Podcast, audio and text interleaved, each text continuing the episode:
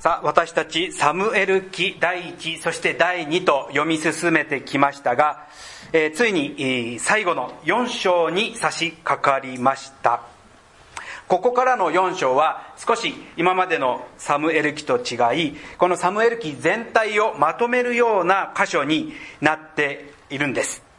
と言いますのも、ここからの4章をちょっと、え、まとめてみますと、まあ興味深いその文学的な構造になっているんです。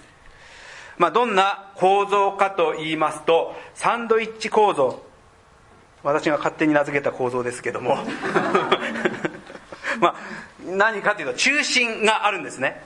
中心が、えー、詩なんです。それは、ダビデが今までの歩みを回想する詩。それは来週、えー、見ていくことになりますが、この死を中心に二つに挟まれる形の構造になっているんです。何に挟まれているか。その一つ外側には、ダビデと勇士たちの逸話が書かれてあるんですね。特に、えー、ペリシテ軍という、もう、サムエル記が始まった当初からイスラエルの敵であったペリシテ軍との戦い。そして興味深いのがなぜかその中でダビデの弱さが描かれてあるんです。これが次の、えー、そうですね。そして一番外側、まさに今日読んだ箇所と最後の24章には何が書かれているかと言いますと、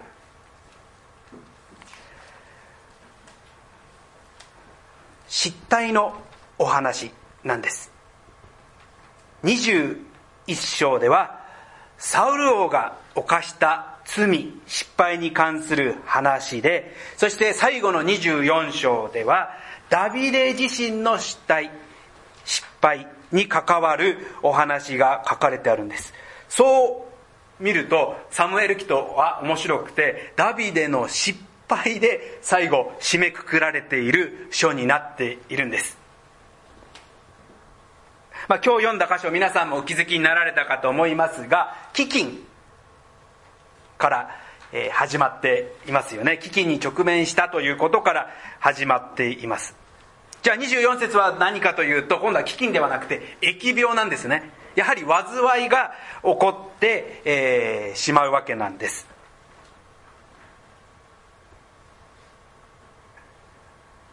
まあ、私が、えーサンドイッチといった意味がわかるでしょうか？このような同じような話が、に挟まれてこの4章が構成されているわけなんですね。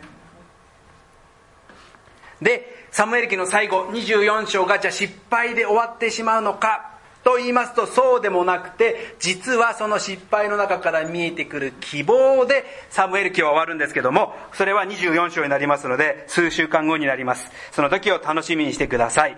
今朝は21章のまず最初ですね。最初の失態。サウルが犯した罪に関するお話を、えー、見ていきたいと思います。まあ、私がこの箇所を読んでいく中で気づかされたのがまさに今日のメッセージ題である何でしたっけ？あ祈りに心を動かされたという一文なんです。祈りに心を動かされた。でサンドイッチということはじゃあ最後の方はどうだろうと見ますとやはりね書いてあるんですよ。24章の25節に主がこの国のための祈りに心を動かされたので、イスラエルの主の罰は終わったと。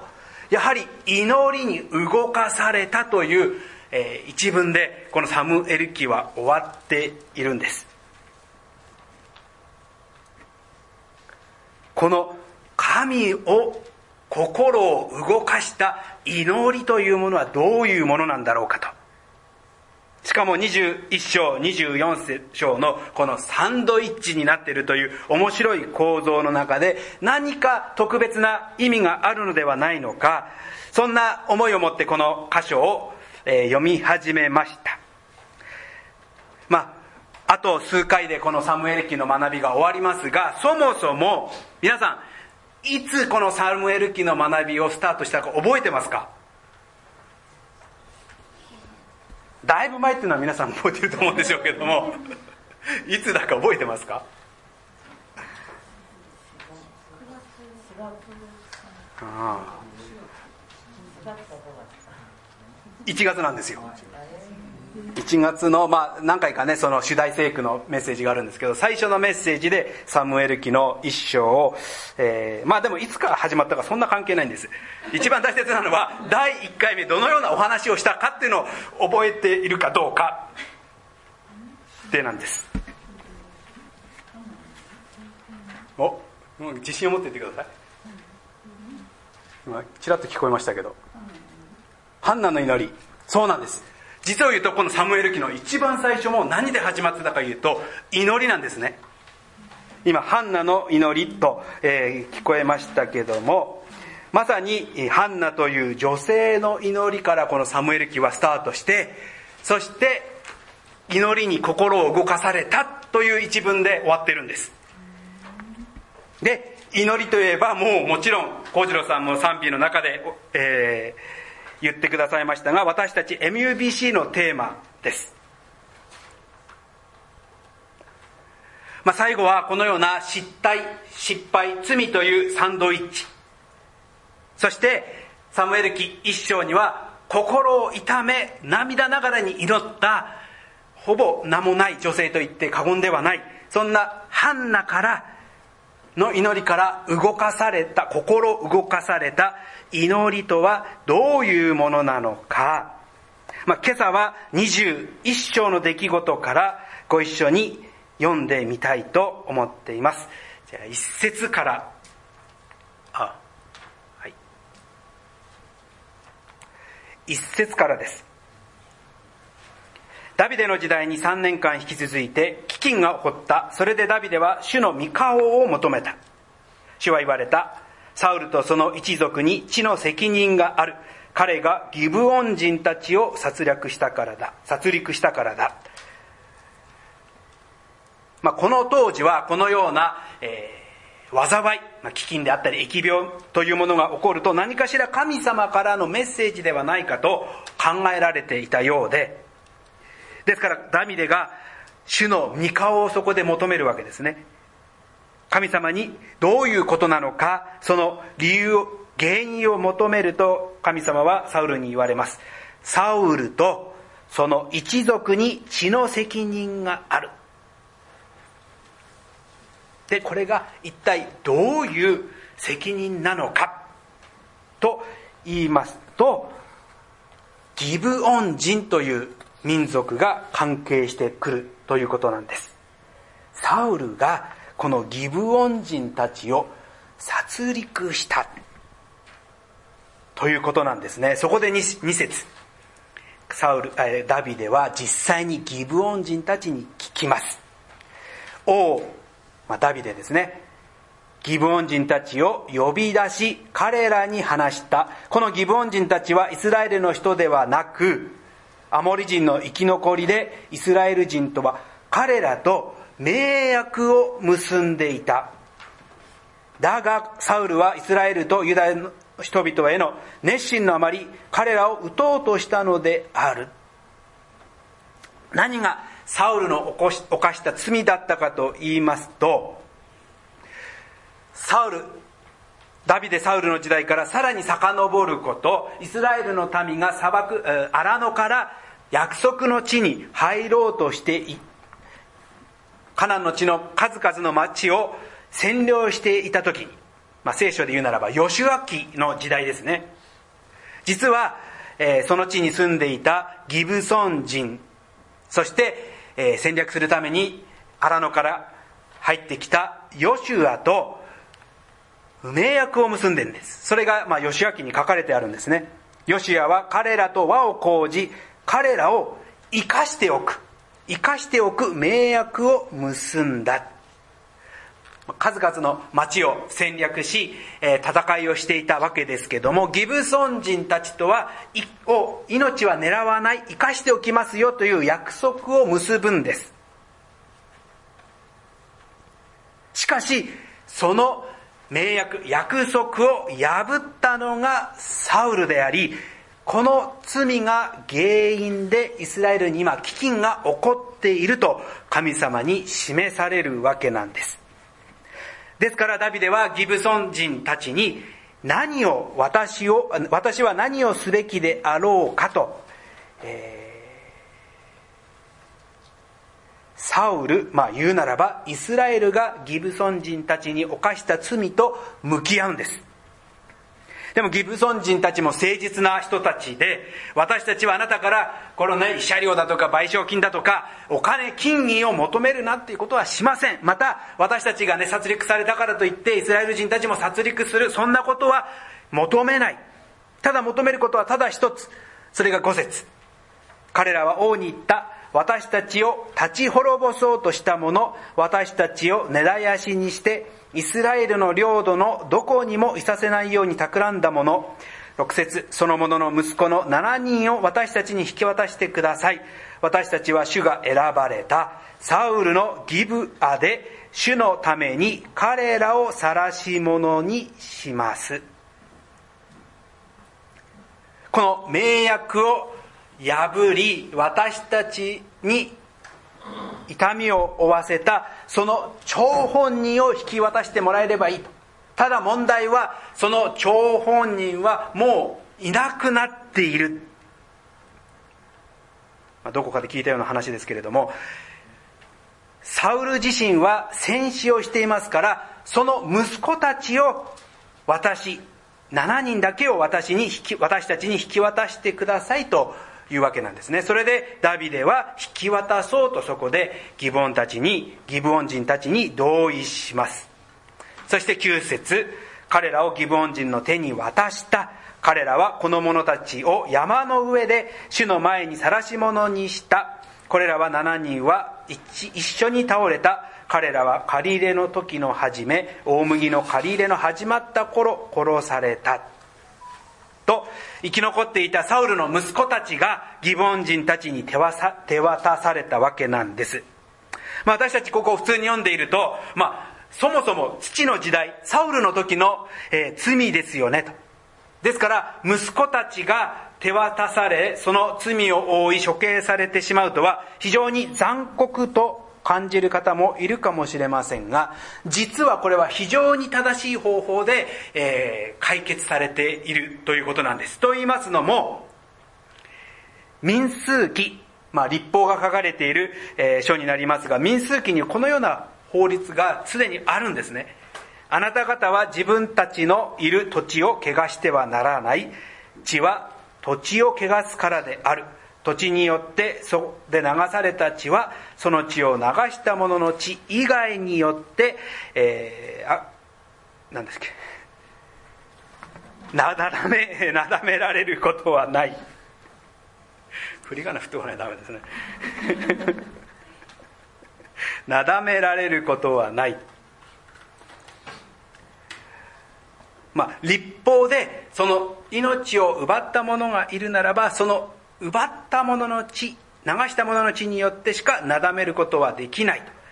そこで、当事者がいないから、その息子たちがその責任を負うという、えー、立法に沿った形でこの問題が処理されているということなんです。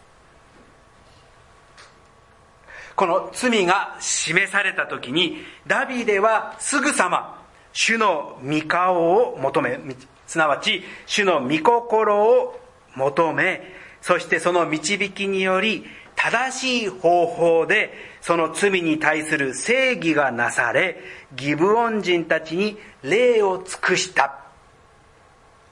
そういうこれは出来事であったわけなんです。ダビデは過去、まさに自分とは関係ない王、先代の王の犯した罪をあやふやにするのではなく、その罪に誠実に向き合い、正義を行った、そんなダビデの王としての姿がここには描かれているわけです。そして今日の話はそこでは終わらないのです。もう一つあります。正義を行ったダビデと同時に憐れみの心を持って寄り添おうとする、そんなへりくだったダビデの姿もここでは見ることができます。それが次、10節からです。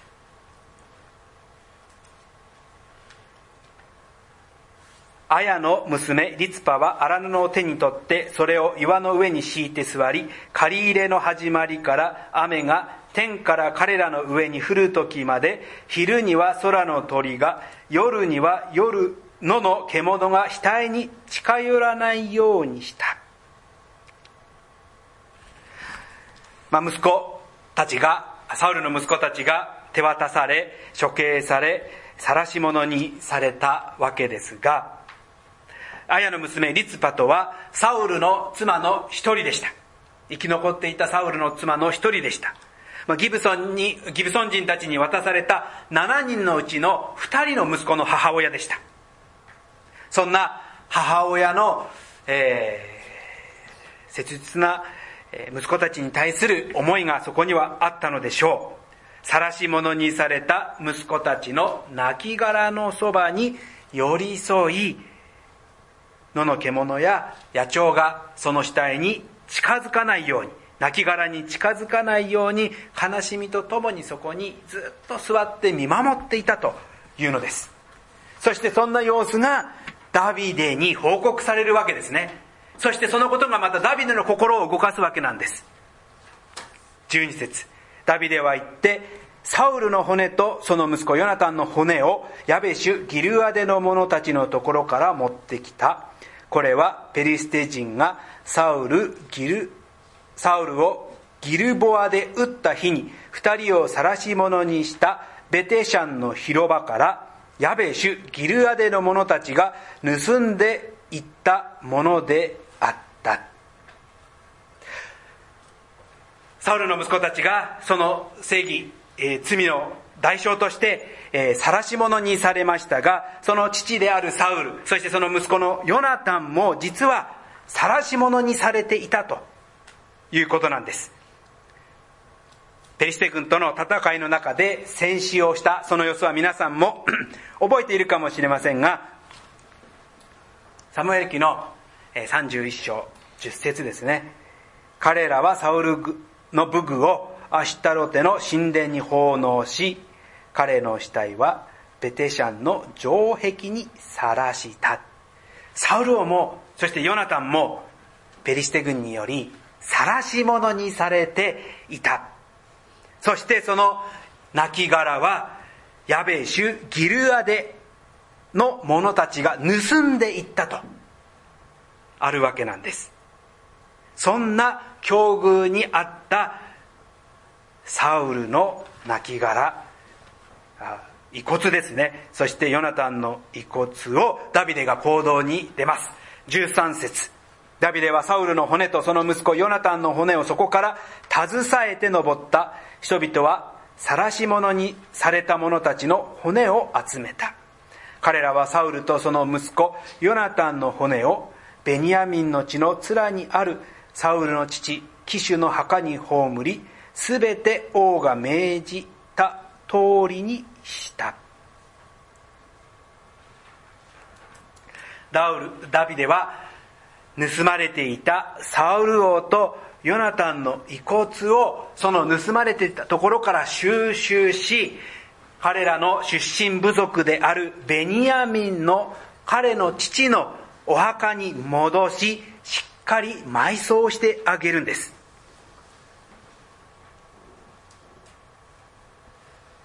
そしてこのような対応をダビデがしたときに10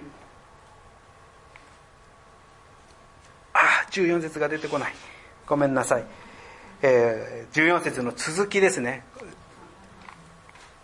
あありますね。はい。その後、この国は、その後、神はこの国の祈りに心を動かされた。このような一連のダビデの行動をもって、神様が祈り、このイスラエルの祈りに心を動かされていくんです。そしてきっとこの祈りの、祈りによって飢饉はその後終わったことでしょう。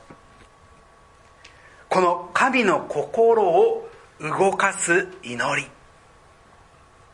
これはどのような祈りなのか。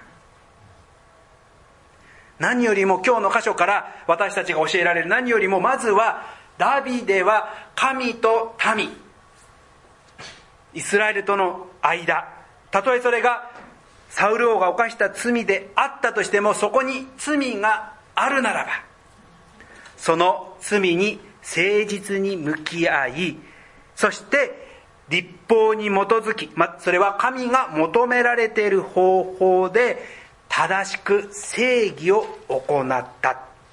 ということではないでしょうか。決して過去のことだから。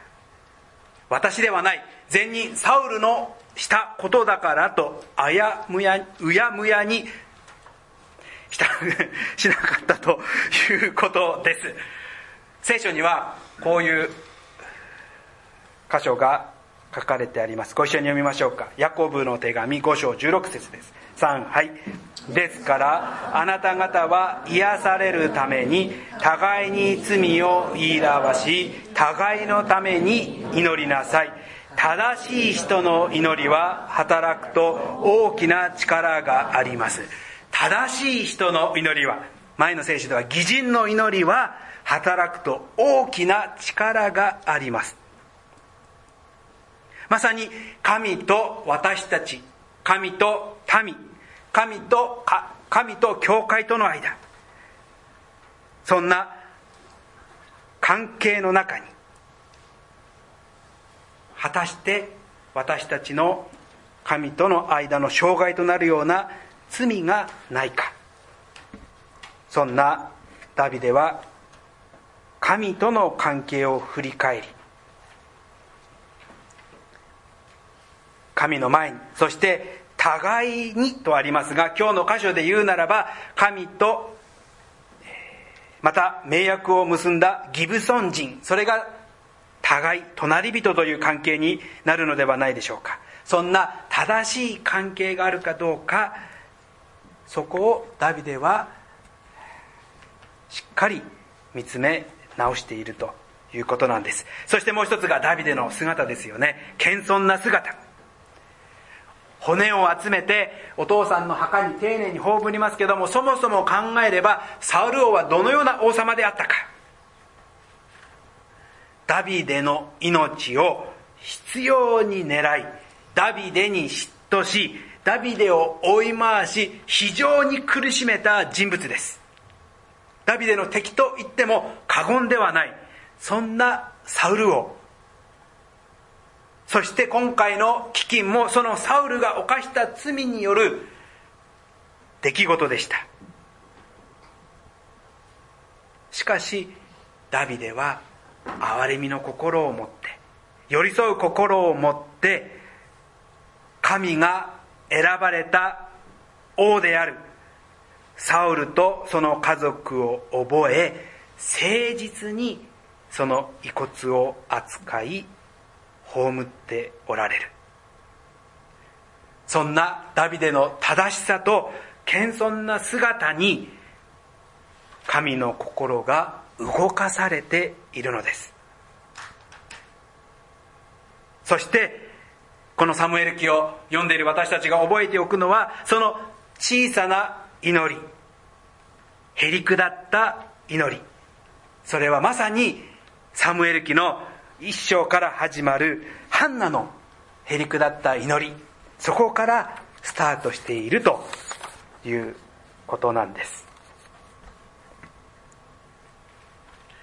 私たちはどうでしょうか？主の見前に祈る私たち。